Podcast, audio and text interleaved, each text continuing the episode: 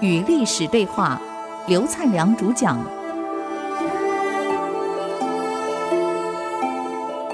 呃，这里是 IC 之音，竹科广播 FM 九七点五。您所收听的节目是《与历史对话》，我是刘灿良。那么我们上次谈到汉武帝，今天我们继续谈汉武帝，这个中国历史上一个有名的一个皇帝。那么武帝在继位以后啊，有想到国家到底要怎么样管得更好，治理更好，所以有一次就下诏，全国呢召集这个贤良方正孝廉的人到中央来。那么当时一共来了上百人。那么类似我们现在就办一个研讨会啊，国事会议啊，来谈一谈国家怎么整顿。那么这里我整理两个很重要的人讲的话，一个是司马迁，还有一个呢就是董仲舒。我想各位都很熟这两位。这个司马迁呢，在这个会议上，他给皇上这样建议。刚开始这样说，他一个人啊，当然讲话很有技巧。他一个人如果很重视自己生命的安全，而却不知道重视名节节操的话，他这样的人反而不一定保全得了自己的生命。一个人如果呢，只重视利益而忽略了礼义，这样的人可能所受的灾害可能更大。还有人呢，如果是一辈子是懈怠、懒惰、不肯长进啊。不懂得鞭策自己，只是想过安适的、舒适的日子，啊，这样的人一旦碰到危难艰巨的时候，根本没有存活的机会。还有些人过度的放纵自己，享受自己，以为是自然的行为嘛，人类来就享受嘛，而忽略了用礼义来规范自己的行为，这样的人到最后会堕落到灭亡。所以，皇上一个圣人，在管理国家，他应该很清楚，应该以礼义为主。这个礼，我们现在把它翻译成现代化，叫规范行为的一个规范。很多人误以为是礼貌、礼节，不一样。这个礼字在古代用法不一样，它是行为的规范。好，这个规范有了，才有义。义就是正正当当的行为，行为不会偏离。中规中矩，所以有了规范以后，行为才能中规中矩。那么，一个组织里面一定有君、臣、佐、使。君领导人，臣重要干部，佐他的幕僚参谋，使是员工。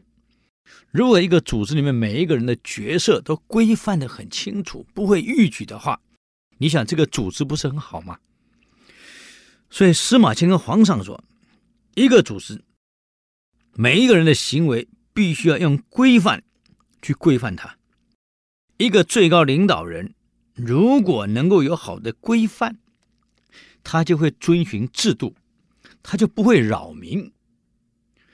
一个干部如果能够有行为好的规范，他就不会欺上瞒下，给人民带来灾难。”人民如果也有了规范，那么社会就安定，他们也不会作乱，也不会造反。那你想一想，从上到下都这样安定的话，这个国家不是很和谐吗？还有人跟人的关系，也需要用礼来规范。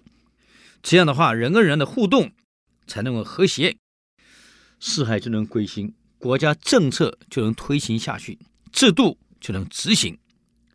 为了把这个推荐的很好，所以国家必须要重两件事情。第一件是宣导，怎么样去宣导每一个职位它的规范是什么？我们现在有什么工作说明书啊、工作规范啊，就类似这样要宣导。第二要教育，全国你要推广教育。那么我们现在讲教育有几个板块：一个学校教育，一个社会教育，一个家庭教育。现在当然有有传播媒体在教育上宣导上，那比过去方便多了。过去只能到各城门口贴贴广告，让识字人念完了，给不认识人解说一下啊，慢慢宣导。现在宣导快了，电视拍得好，很快就影响了。所以这是司马迁给皇上这样说。所以你礼义如果推行的不好，你整天就是靠法治，靠严厉的命令，靠严格的控制，没有用，老百姓还是造反，国家还是灭亡。皇上，我给你举个例子，我们以楚国为例好了。楚国人啊，用角鱼的皮、犀牛皮做成铠甲，那坚固的跟坚石一样，跟石头、跟金一样，根本打不穿，牢不可破。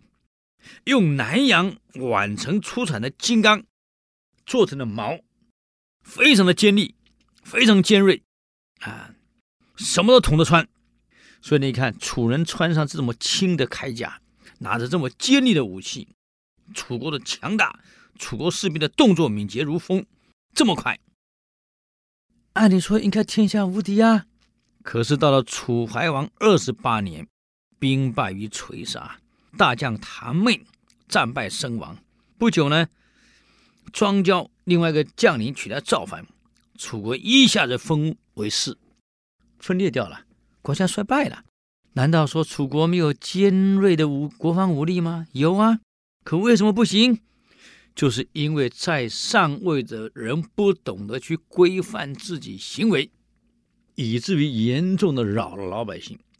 人民在生活困难之下，怎么不来跟你对抗呢？另外，你再看楚国，整个楚国的国都的周围，国家的周围，你看有汝水、有鄞水作为天然阻碍，又有岷江汉水作为外围的沟池。更重要的，它还有邓地的山林啊，还有方城山围绕着。按理说，楚国的首都郢城应该非常安全的，没想到白起一路打到他的国都，势如破竹，像摧枯拉朽一样。为什么？就是因为楚王为人没有做好，嗯，没有用仁义治国，民心全涣散呐。所以，谁可以载舟，也可以覆舟啊！人民一旦放弃你了，有再好的地理位置，有再好的国防武力，都保不了你啊！所以，皇上，这是我所给你讲的谏言。当年的商纣夏桀，何尝又不是这样？而且又无理轻视。你像纣王杀了比干，杀了多少的这个名臣，无理轻视。因此，当武王的部队伐到朝歌的时候，纣王的所有命令全部行不通了。难道纣王没有国防力量？难道纣王为人不强势，法制不严苛？严苛，可国家完了。为什么？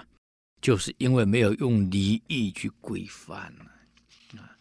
因此，我这里不得不给皇上，您再讲清楚。希望皇上在治国的过程，一定要把礼义拿出来，自己得先规范自己，否则很难做下去。啊，人民不服，这很危险的。